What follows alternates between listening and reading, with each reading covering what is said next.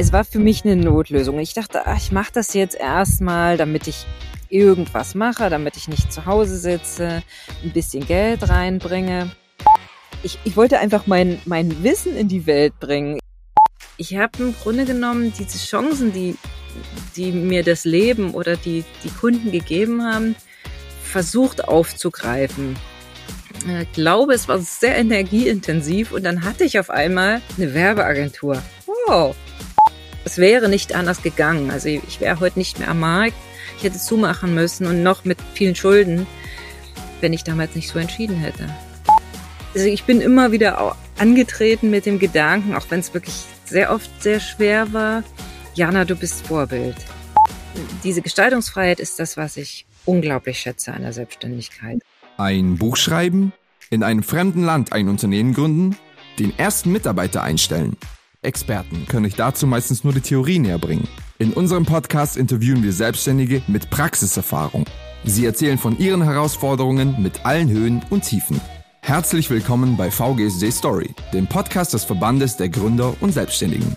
VGSD Story findet ihr auf unserer Website vgsd.de und auf allen gängigen Podcast-Portalen. Hallo zusammen, wo auch immer ihr gerade seid. Schön, dass ihr diese Folge wieder anhört. Ich bin Maxi und unser VGSD Story Podcast befindet sich auf der Zielgeraden zur Sommerpause. Das ist heute nämlich die letzte Folge, bevor Lars und ich eine kleine Auszeit nehmen. Und deshalb freue ich mich umso mehr, dass wir heute nochmal über die Selbstständigkeit mit all ihren Höhen und Tiefen sprechen. Und zwar mit Jana Wiedewild. Sie ist Business-Mentorin und für sie war die Selbstständigkeit eigentlich erstmal eine Notlösung. Heute weiß sie diese Form der Arbeit aber extrem zu schätzen, auch weil sie dank der Selbstständigkeit remote arbeiten kann und viel in der Weltgeschichte unterwegs ist.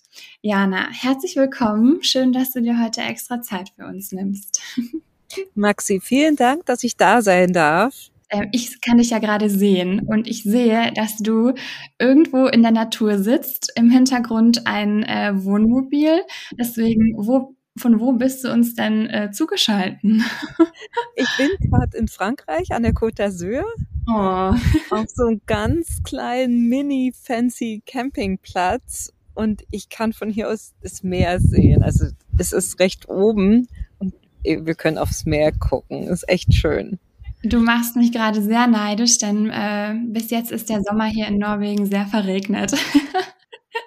Ja, du, wir wollen ja immer ein bisschen hinter die Fassade blicken und äh, sprechen mit unseren Gästen über Herausforderungen und wie sie sie äh, bewältigt haben. Und vielleicht fangen wir mal am Anfang deiner Selbstständigkeit an. Äh, wie bist du denn überhaupt dort gelandet? Ich wollte nie selbstständig sein. Das darf ich rausschicken. Ich komme aus, aus einer, einer klassischen Familie, wo man in der Corporate-Welt Karriere macht, wo das auch für mich ganz klar war. Und ich immer dachte, also Selbstständigkeit, nein, das ist so gefährlich und man weiß ja immer nicht. Und so. Dann habe ich studiert und war auch fertig mit dem Studium und habe beim Arbeitsamt ja total hochmotiviert gesagt, hey, hier bin ich ähm, ich hatte damals zwei kleine Kinder und zwei Diplome. Also zum einen einen Ingenieurabschluss und zum anderen einen betriebswirtschaftlichen Abschluss und dachte, ja, also die Arbeitswelt muss doch so einen enthusiastischen Menschen wie mich brauchen. Aber die Frau vom Arbeitsamt hat gesagt, Frau Widowild, bleiben Sie doch zu Hause und kümmern sich erstmal um Ihre Kinder. Sie sind völlig überqualifiziert, es geht gar nicht. Und dann ist meine gesamte Welt zusammengebrochen, die aus dem Glaubenssatz bestand, wenn du nur gut studierst und deinen Abschluss machst, dann bekommst du auch einen coolen Job, der auch, ja, der gut bezahlt ist, wo du dich einbringen kannst. Ja, das war nix.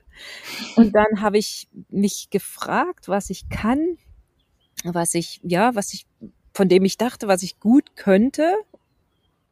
Und habe gedacht, ja, schreiben kann ich gut. Und bin dann noch am gleichen Tag äh, ja mehr oder weniger überfallartig zur Lokalredaktion äh, in dem in der Region, wo ich damals war, äh, ja reingegangen und ich weiß nicht, was mich da geritten hat. Ich bin normalerweise nicht so mutig, aber ich bin dann wirklich zum Chefredakteur vorgedrungen, habe ihm erklärt, ja, also ich möchte Journalistin sein und ich bewerbe mich hier für einen Job.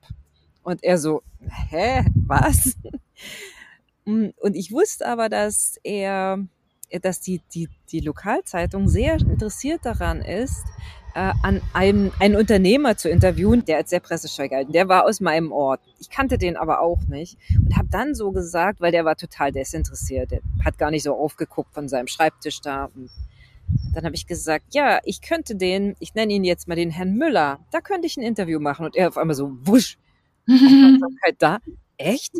Ich, ja, klar. Und er so, bis wann? Und ich, na, bis Freitag? Es war Mittwoch.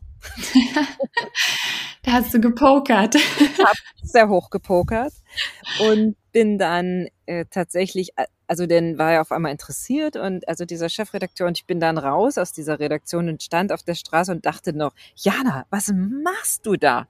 Es geht gar nicht. Kurz, ich habe den äh, Unternehmer interviewt und habe relativ schnell dann einen Job als freie Journalistin bei dieser Zeitung bekommen und dann sagten die auf einmal, ja, musst du mir eine Rechnung stellen. Und ich so, ah, Rechnung stellen. Oh, müsste ich vielleicht mal irgendwie ein Gewerbe anmelden.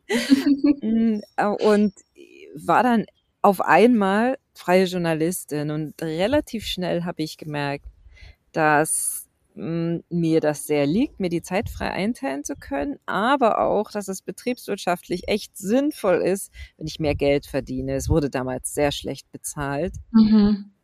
Und ich habe überlegt, wie mache ich das? Und da kam mir wieder das Leben zur Hilfe. Und es hat mich einer gefragt von den Leuten, die ich interviewt habe für die Zeitung. Ja, ich kenne einen Unternehmer, der sucht immer jemanden, der so seine Texte schreibt.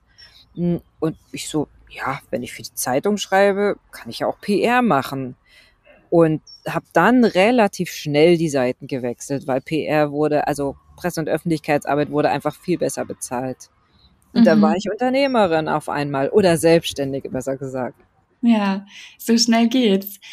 Wenn du, ähm, ja, du hast ja dann quasi mit deinem, mit deinen guten Abschlüssen äh, ja keinen Job gefunden und mh, mm, war das dann, also wie würdest du jetzt diese Zeit rückblickend ähm, beschreiben? Warst du da dann irgendwie total desillusioniert, weil du dachtest, das darf ja jetzt wohl nicht wahr sein? ist mein gesamtes Lebenskonstrukt zusammengebrochen in dem Moment, ja. Also es ist mir auch so beigebracht, wenn ich fleißig lerne und wirklich die Abschlüsse mache, all die Praktika mache, die da notwendig sind, also wirklich vernünftig studiere, mein Bestes gebe, dann steht mir die, das Tor zur Arbeitswelt offen. Das war nicht so und es ist ja heute sicherlich einfacher, vielleicht, weiß ich nicht, aber ich glaube, ja, also ich war damals am Boden zerstört, weil ich wollte arbeiten, trotzdem mhm. ich Mutter war und trotzdem ich, ich wollte einfach mein, mein Wissen in die Welt bringen. Ich weiß heute, dass da sicherlich sehr, sehr viel gefehlt hat, auch im praktischen Wissen. Aber ja, ich habe so viele Jahre studiert. Ja, das war sehr deprimierend. Ja, aber du hast ähm, dich dann selbstständig gemacht und hast du denn dann, warst du dann wirklich mit, ähm, ich sag mal, mit, ähm, äh, mit dem Herzen bei der Selbstständigkeit oder hast du trotzdem immer noch so parallel geguckt, was es sonst noch gäbe? Weil ich schätze mal, so ein Job, der zu deinem Studium passt, der hätte dich bestimmt auch angesprochen, oder?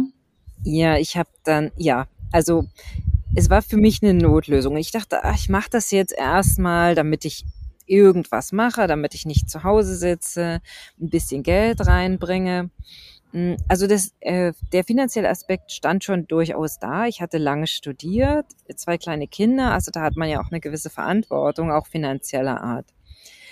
Und dann habe ich überlegt, ah, ja, dann habe ich mich immer mal beworben, habe da aber entweder gar keine Nachricht bekommen oder nur Absagen. Also mhm. wenn ich meine Absage bekommen habe, war ich schon ungefähr happy, weil überhaupt irgendjemand mal auf mich reagiert hatte. Also ich hatte wirklich damals das Gefühl, Mist, mich braucht einfach keiner. Und also bin ich irgendwie bei diesen, bei diesem PR und Texte schreiben geblieben, erstmal eine Zeit lang.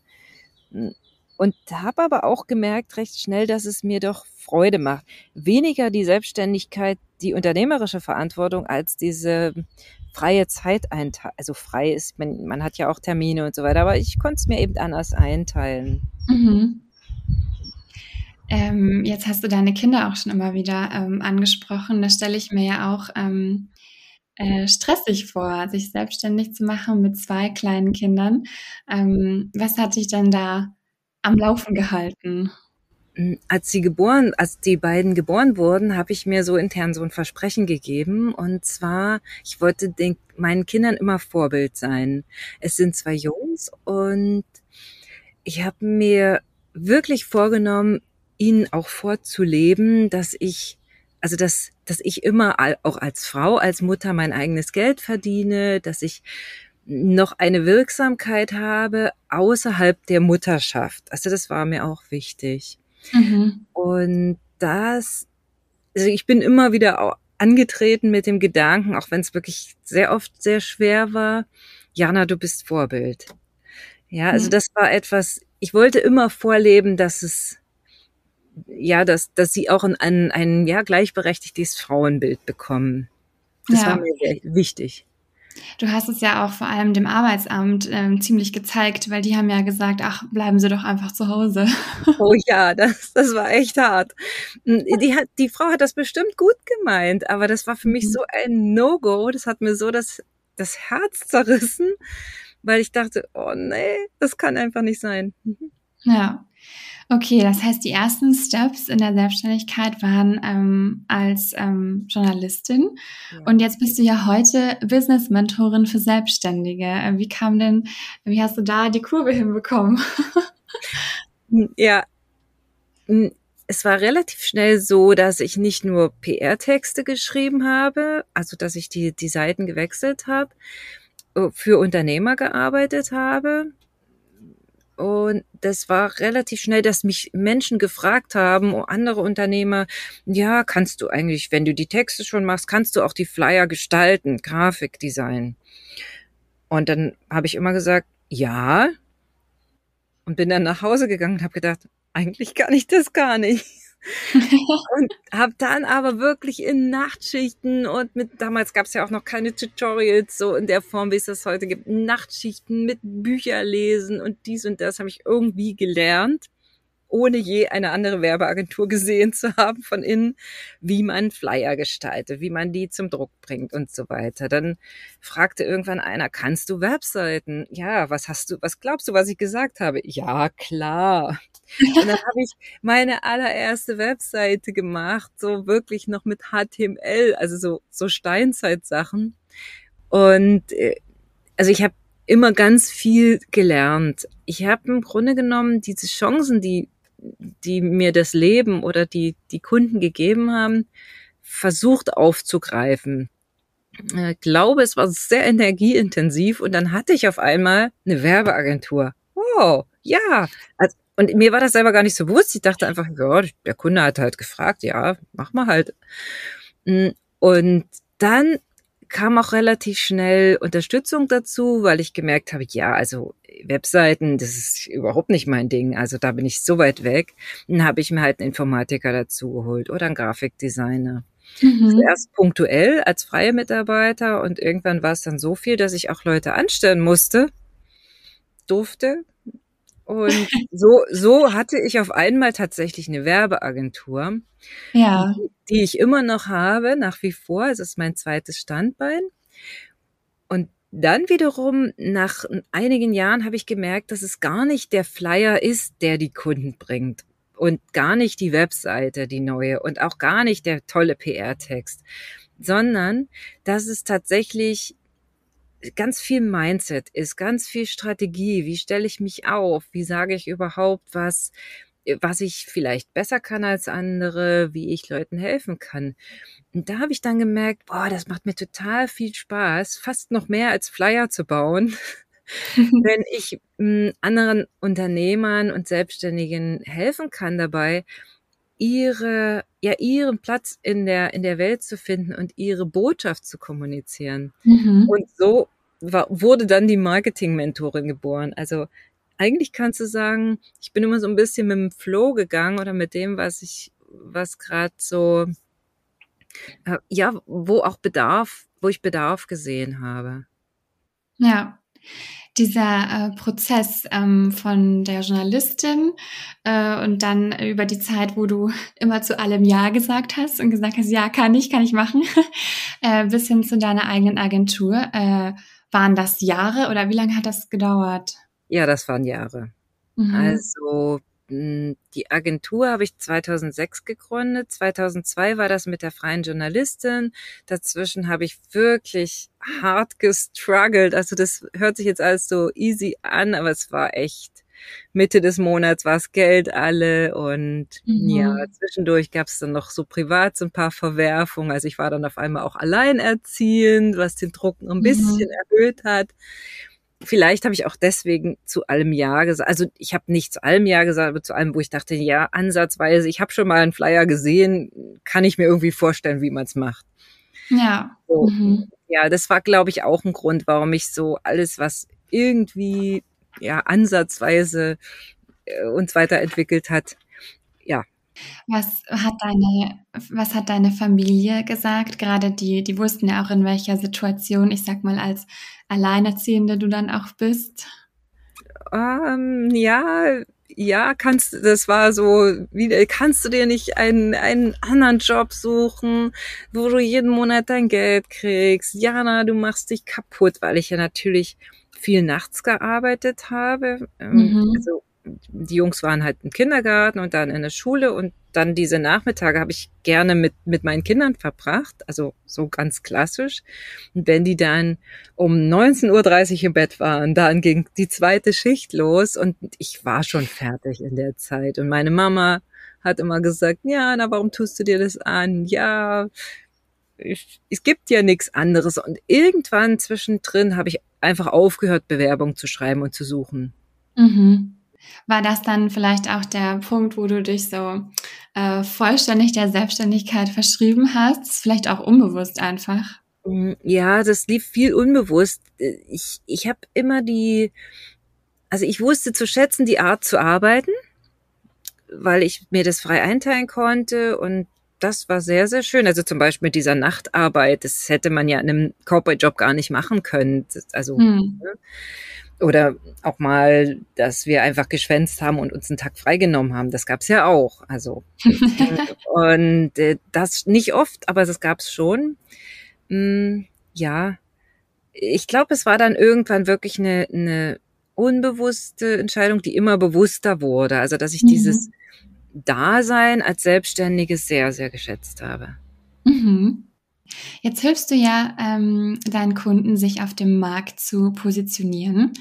Ähm, und ähm, die Frage hat sich mir irgendwie aufgedrängt, ähm, machst du das, weil du mit dem mit demselben Problem zu kämpfen hattest? Also hast ja auch ganz viele ja. verschiedene Sachen gemacht, bevor du das gefunden hast, was dir jetzt auch viel Spaß macht, oder? Absolut. Äh, ich habe immer damit, also ich hatte so eine Angst, dass ich nicht mehr mitspiele auf dem Markt. Also das mhm. kannst du wirklich als FOMO bezeichnen. Es kam von irgendwoher eine Anfrage, kannst du da, kommst du zu dem Netzwerkevent oder kannst du da vielleicht auch kostenlos nochmal einen Beitrag machen? Und ich habe immer Ja gesagt. Das war mhm. sehr, sehr anstrengend. Also quasi aus der Angst, was zu verpassen. Ja, mhm. Genau. Also es war wirklich ganz, ganz schlimm weil mich auch keiner so richtig einordnen konnte. Also es war immer so, der eine Kunde wusste, Jana, ach, das ist die, die die Texte schreibt. Der andere Kunde wusste, ah, Jana, das ist die mit den Webseiten. Der dritte Kunde hat gesagt, ach, das ist die, die ab und zu mal Vorträge macht. Und der vierte wusste wieder was anderes zu berichten. Und so, dass ich nie mit einem ganz klaren Bild nach außen gegangen bin. Ja, das also du hattest so einen mhm. äh, Bauchladen oder ja. allen möglichen. Genau, also und und das hat natürlich dazu geführt, dass ich zum einen bei jedem Kundenprojekt alles neu erfinden musste. Also es war unglaublich anstrengend. Ich habe so viel Zeit in Anführungsstrichen verschwendet für all diese Umwege. Und zum anderen, dass natürlich es auch immer anstrengend war, Akquise zu machen, neue Kunden zu finden, mhm. weil es konnte mich ja keiner klar identifizieren. Wofür stehe ich, wofür stehe ich nicht? Mm, ja, das war, das ist meine eigene Geschichte, die da ganz viel mit reinspielt, weil ich ja. hätte ich die Dinge, die ich heute weiß, vor 20 Jahren oder vor 15 Jahren gewusst.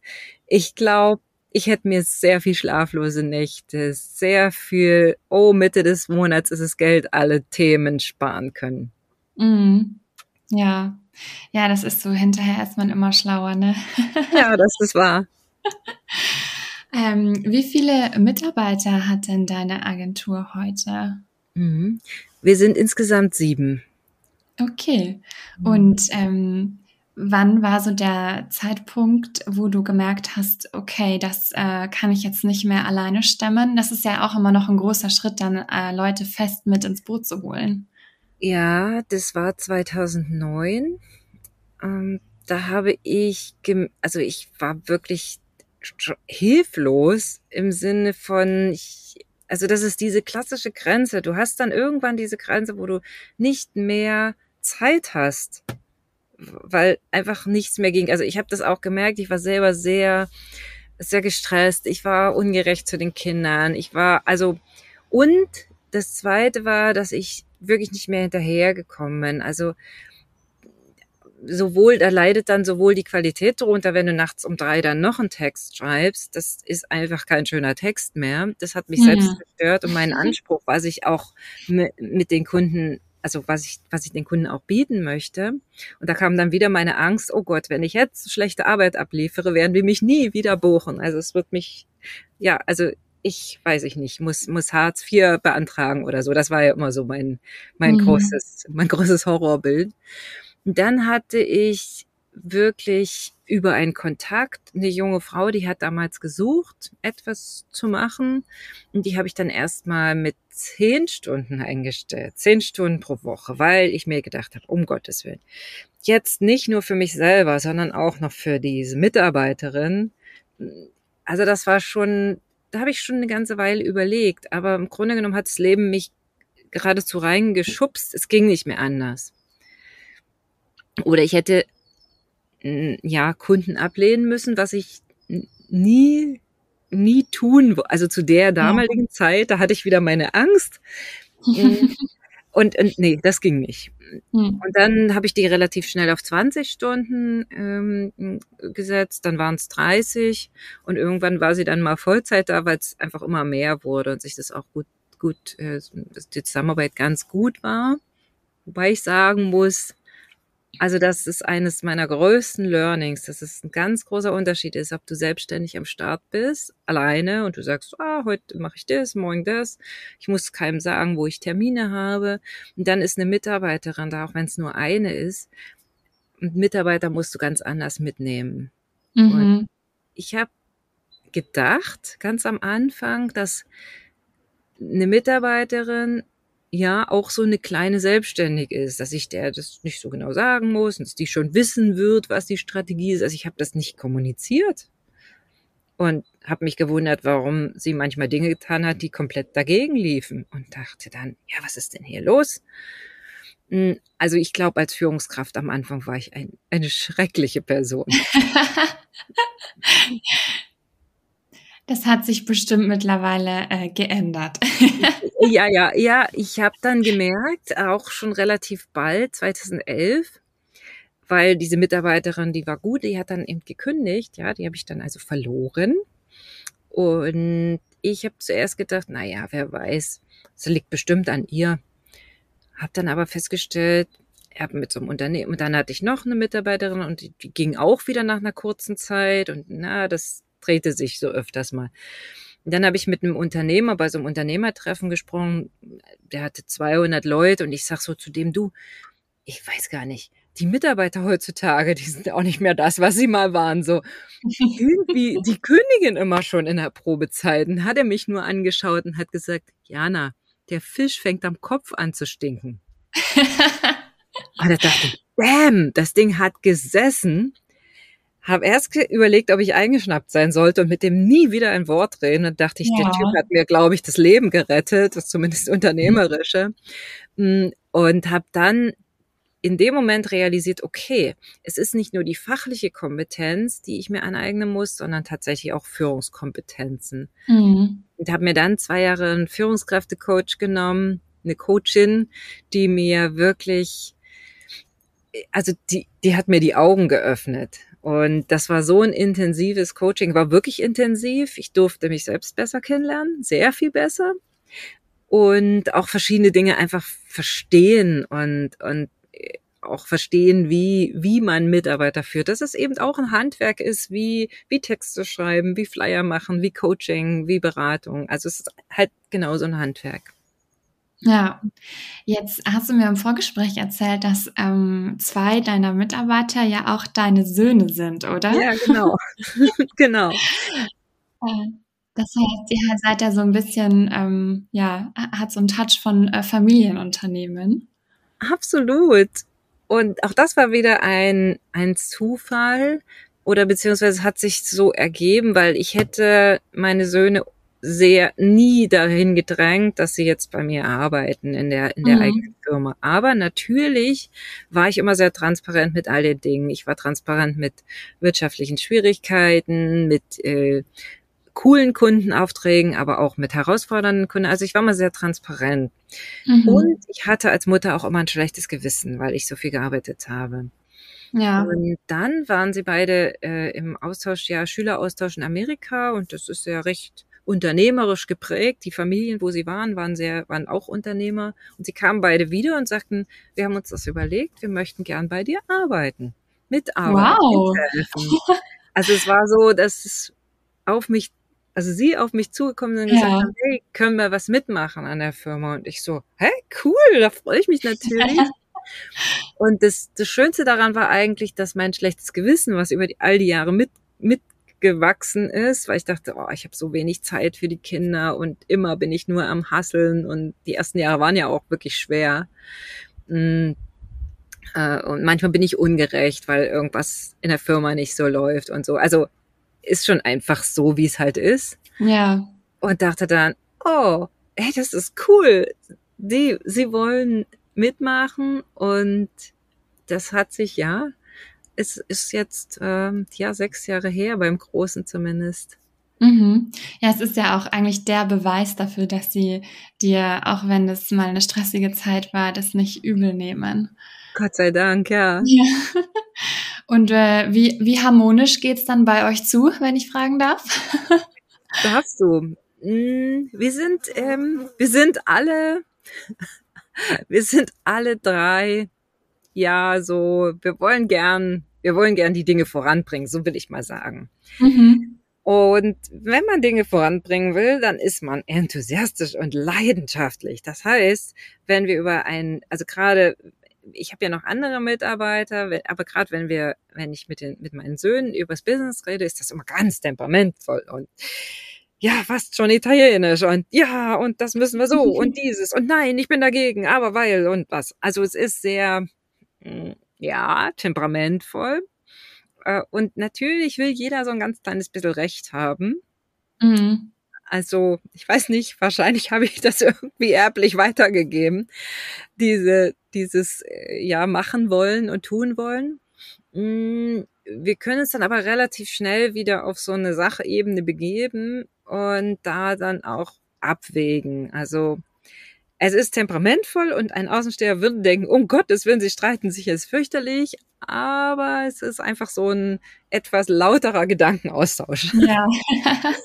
Genau. und ähm, ja, also ich, ich, wir switchen sehr klar die Rollen. Also wenn wir privat sprechen, dann bin ich Mama und wenn ich dienstlich ja, ich bin ja auch Chefin und da gibt's auch mal ähm, Termine einzuhalten und da gibt's auch mal Kundenaufträge, die vielleicht, wo es noch besser ginge.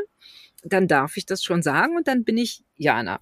Also wir, wir mhm. wechseln auch die Namen und mm, wir ich glaube nicht immer, aber ich probiere wirklich sehr klar zwischen der Rolle als Mutter, die ich ja auch bin, wenn ein Sohn 24 ist mhm. und 22 ist, also und und der der der Rolle als Unternehmerin als Chefin gerecht zu werden.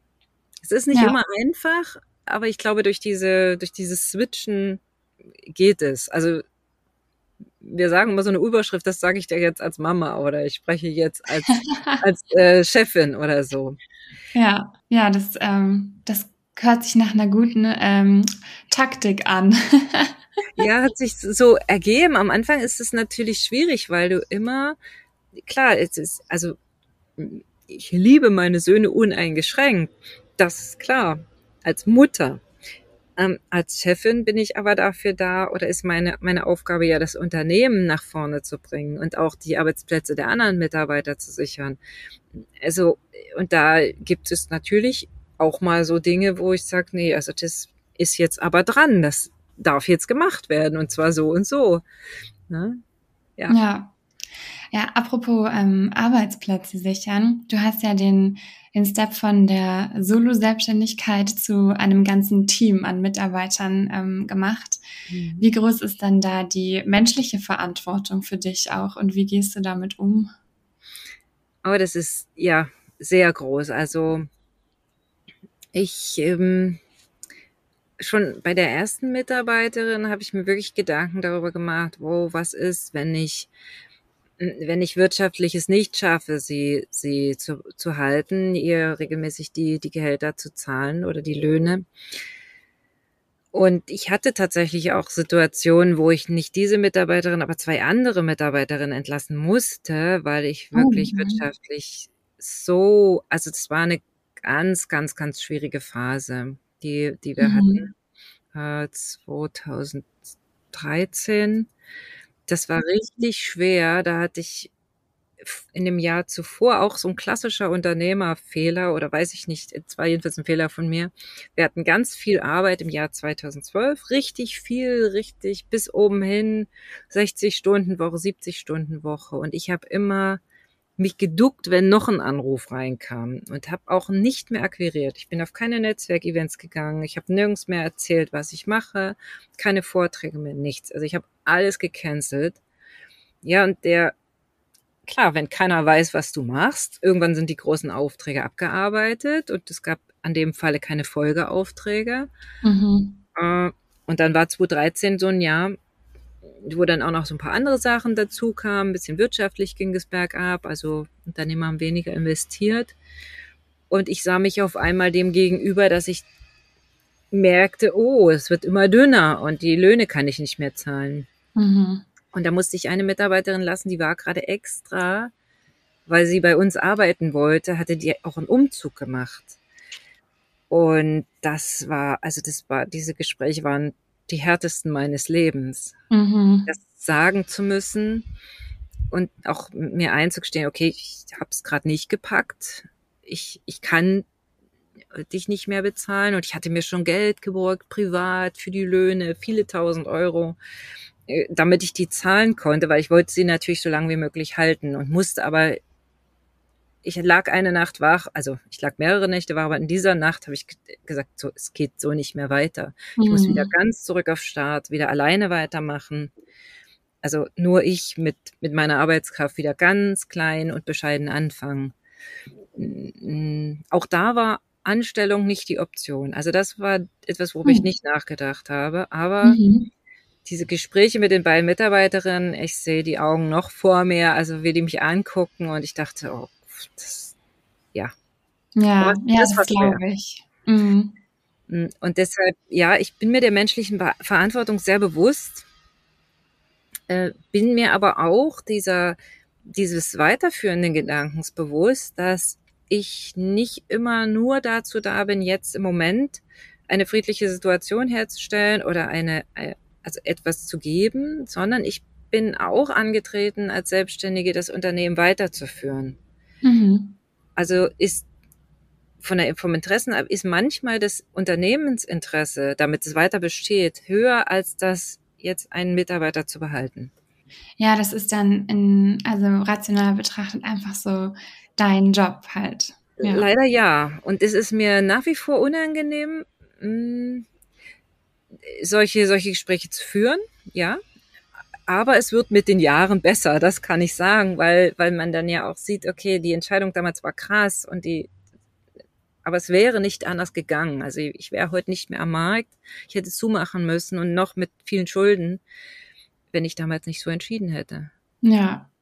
Wie lange äh, bist du denn eigentlich schon selbstständig? Ich habe vor 20 Jahren gegründet, tatsächlich, 2002. Wow. Das ist lange. Das ist wirklich lange. Und ich, ja, durch diese verschiedenen Phasen, Höhen, Tiefen, äh, kommt es mir gar nicht so lange vor. Ich merke aber immer, wenn ich mit, mit jüngeren Unternehmerinnen spreche oder Unternehmern, hm, dass ich dann sage, wow, ja, da war ich auch schon mal und deshalb ist halt dieses Mentoring etwas, was mir so, was mir so liegt und wo ich denke, da kann ich ganz viel teilen auf eine, auf eine ganz bodenständige Weise. Es muss ja nicht jeder so machen wie ich. Ja. Ich hätte mir damals aber einen Mentor gewünscht und bin gar nicht auf die Idee gekommen, mir vielleicht einen zu suchen, weil ich gar nicht wusste, dass es sowas gibt. Mhm. Jetzt ähm, hier ähm, hast du gerade gesagt, es gab immer wieder verschiedene ähm, Phasen und ich schätze ja mal, eine wieder eine ganz neue Phase war dann, als du äh, dich in den Camper geschwungen hast, oder? Du meintest ja, ihr habt dann das Büro irgendwie aufgelöst. Das ja. ist ja auch noch mal eine richtig große Entscheidung. Wie kam das? Also mein Traum war schon wirklich immer, immer, immer sehr viel unterwegs zu sein. Und in meinem Kopf ging das halt nicht zusammen. Wir hatten wirklich diese klassische Werbeagentur, großes Büro in Dresden, jeder Mitarbeiter sein kleines Bürozimmer und so weiter. Also war cool eigentlich. Und ich habe dann immer so geträumt, ah, wenn wir im Sommerurlaub waren, ah, wäre das nicht schön, wenn man so dauerhaft irgendwie unterwegs sein könnte und dachte, nein, das geht nicht. Also meine Kunden, die, die werden das nie äh, akzeptieren, ja. Und hm. habe dann gedacht, mh, okay, was könnte ich denn machen? Und dann hatte ich eine Unternehmensberaterin und habe dann so einen sehr frustrierenden, richtig miesen Novembertag gedacht. Und sie, also sie, ah, es ist alles nervig. Und sie fragte mich, was willst du denn machen? Und ich, weißt du, was ich am liebsten machen würde? Ich würde am liebsten von meinem Camper aus mein kleines Imperium führen. Und sie so, ja, okay, dann arbeiten wir da dran. Ich habe das eigentlich mehr oder weniger so als Joke gemeint. Und sie sagt, ja, klar, dann arbeiten wir, machen wir da einen Plan. Das war 2015. Und wir haben wirklich sehr genau herausgearbeitet. Das ist mir sehr geholfen. Okay, was, welche Voraussetzungen braucht es? Wie muss ich, darf ich es den Kunden kommunizieren? Hm, was muss ich an mir als Persönlichkeit ändern und so weiter. Und dann hatte ich einen Plan und diesen Plan habe ich Schritt für Schritt mit mehr oder weniger großer Intensität verfolgt. Es gab auch zwischendurch Phasen, wo es einfach so stressig war vom, vom Arbeitspensum her, dass ich es dann mal wieder kurz vergessen hatte. Und 2018 konnten wir die Kündigung, also konnten wir das Büro auflösen. Meine Mitarbeit, also dann hatten wir die ganze IT-Struktur soweit, auch datenschutzkonform, das ist ja alles nicht ganz so einfach. Auch diese riesigen Daten, die wir verarbeiten in der, in der Werbeagentur. Und auch, dass meine Mitarbeiter so bereit waren, den Weg auch mitzugehen, das ist ja wichtig. Mhm. Und ähm, das muss ich jetzt noch fragen. Du bist jetzt im Camper unterwegs und deine Mitarbeiter, sind die noch im Büro oder wie habt ihr das, das Büro, Das Büro gibt's, gibt's nicht mehr. Wir arbeiten komplett remote seit 2018. Mhm. Also ich habe wirklich alles gekündigt, habe das Büro ausgeräumt. Meine Mitarbeiter sind zum Teil auch dann gereist beziehungsweise haben äh, damals schon Homeoffice gemacht mhm. an den Orten, wo sie eben sind. Das hat mir erst, das hat mir auch ermöglicht, also unternehmerisch war das auch, hat sich im Nachgang herausgestellt, ganz, also ganz hilfreich, weil es gab nicht oder ich habe nicht als kleine, als kleine Werbeagentur hast du es manchmal nicht so einfach, Mitarbeiter zu finden, ja. Wir, wir haben eine ganz kleine Agentur ne, mit sieben Leuten. Es gibt ja nun viel, viel größere auf dem ganzen Marketingsektor. Und da wollen erstmal die, die jungen, frischen Mitarbeiter hin. Dadurch, dass wir aber so Arbeitsbedingungen haben, kriege ich schon durchaus Bewerbungen von Leuten, die eben anders arbeiten wollen. Mhm. Das hat mir dieses, äh, wie man heute so schön sagt, ja, dieses Personal- oder Recruiting-Problem so ein bisschen ähm, ja, erspart. Ja. Und das, das, was ich wirklich lernen musste, das war das Thema Führung, Remote-Führung ich, ich konnte einfach nicht mehr ins Büro ins Nachbarzimmer gehen und sagen, hey, lass uns doch mal über diesen Entwurf reden oder hey, komm, ach, das habe ich noch vergessen. Ich, also wenn du remote führst, musst du ganz anders, ganz anders, viel mehr vorausplanen, viel strukturierter sein und so weiter. Also ja. das hat mir auch nochmal so einen Schwung gegeben. Ja, cool. Und jetzt sitzt du an der Côte d'Azur. jetzt, jetzt gerade sitze ich an der Côte d'Azur. Wir sind auch einige Monate äh, natürlich zu Hause und äh, klassisch in, in der Wohnung. Aber die und viele Mitarbeiter sind jetzt, ich meine, die letzten zwei Jahre waren wir sehr viel in Deutschland, das ist auch klar. Hm, aber wir können das eben rundherum ganz gut gestalten durch diese Remote Work. Cool. Ähm, jetzt vielleicht ähm, zum Ende äh, noch die große Frage. Ähm, was schätzt du an der Selbstständigkeit besonders und ähm, wie glaubst du, hast du dich auch persönlich während deiner Selbstständigkeit ähm, verändert? Mhm. Mm, also ich schätze die, die Gestaltungsfreiheit. Das ist etwas, also an der Selbstständigkeit, weil ich kann, natürlich habe ich auch eine große Verantwortung, gerade auch wenn Mitarbeiter mit im Spiel sind, aber ich habe ja auch für mich eine große Verantwortung. Ich habe gewisse Unsicherheiten, ja. Die wiegen für mich aber weniger schwer als das Thema Gestaltungsfreiheit. Ich kann, ich kann zum Beispiel sagen, hey, lass uns mal probieren, ob wir die Firma auf Remote umstellen können. Hey, lass uns mal probieren, da noch ein zweites Standbein äh, zu schaffen. Lass uns mal probieren, dieses Projekt anzugehen. Also diese Gestaltungsfreiheit ist das, was ich unglaublich schätze an der Selbstständigkeit. Mhm. Und das ist auch das, was ich, was ich liebe. Oh, was ich, das zweite, was ich schätze, ist Wachstum. Und da glaube ich, gehe ich rein in deine zweite Frage. Also, ich, ich weiß nicht, 2002, ich, ich kam vom Studium, ich hatte keine Ahnung von gar nichts ich konnte mich nicht mal selber gut führen, geschweige denn andere Leute. Ja, also da ist schon sehr viel Wachstum passiert. Mm, und ich denke, ich habe mich wirklich entwickelt zu, zu jemandem, der mm, ja auch die Dinge anders durchdenkt und anders reflektiert und auch richtig Bock hat, es weiterzugeben. Also damals war ich eher so, so, oh nein, das ist meins, das kann ich keinem verraten. Und jetzt habe ich wirklich Bock auf Kooperation. Ich habe Lust, mit anderen was zu gestalten und weiß inzwischen auch, das Selbstbewusstsein ist gestiegen, sehr, äh, dass ich, ich weiß einfach, es geht immer weiter. Also wenn es jetzt nicht diese eine Schiene ist, die, die ich gerade mache, wird eine, wird mir inzwischen was einfallen, dass ich das Unternehmen am Laufen halte. Also das klingt so, soll nicht, um Gottes Willen nicht arrogant klingen, sondern eher so dieses, äh, ich weiß, es geht immer weiter, weil je mehr Krisen man durchlebt äh, und auch sich eingesteht, dass es gerade eine Krise ist, also das anerkennt, okay, hau Krise, mhm, okay, was können wir machen und nicht im Frust stecken bleibt, das ist gut ich glaube, ja, das, dieses, dieses Selbstvertrauen, das ist mhm. sehr gewachsen. Weil ich hab, mir, hätte mir niemals das zugetraut. Unternehmer, oh Gott, und Finanzamt. Und, ja. ja, sehr schön. Nee, man hat wirklich, ähm, äh, konnte jetzt gut nachvollziehen, wie die Selbstständigkeit bei dir von einer Notlösung zu etwas geworden ist, hinter dem du zu 100 Prozent stehst. Das äh, mhm. ist sehr schön. Ja, danke. Ja, super, Jana. Dann äh, vielen, vielen Dank für das Gespräch. Das war sehr abwechslungsreich und sehr interessant.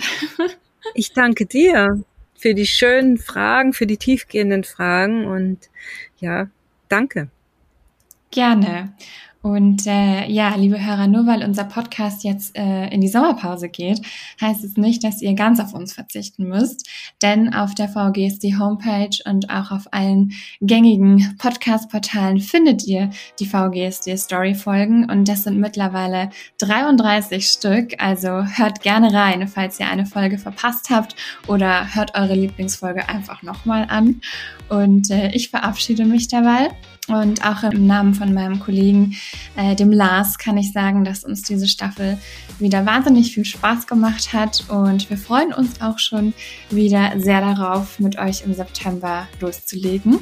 Und ich nehme dann ab September die neuen Folgen auch wieder aus München auf, denn meine Zeit in Bergen ist genau, wenn diese Folge online geht, ähm, vorbei. Da bin ich dann tatsächlich schon wieder auf der Rückreise. Und bis wir uns wieder hören, wünsche ich euch alles, alles Liebe und äh, lasst es euch gut gehen.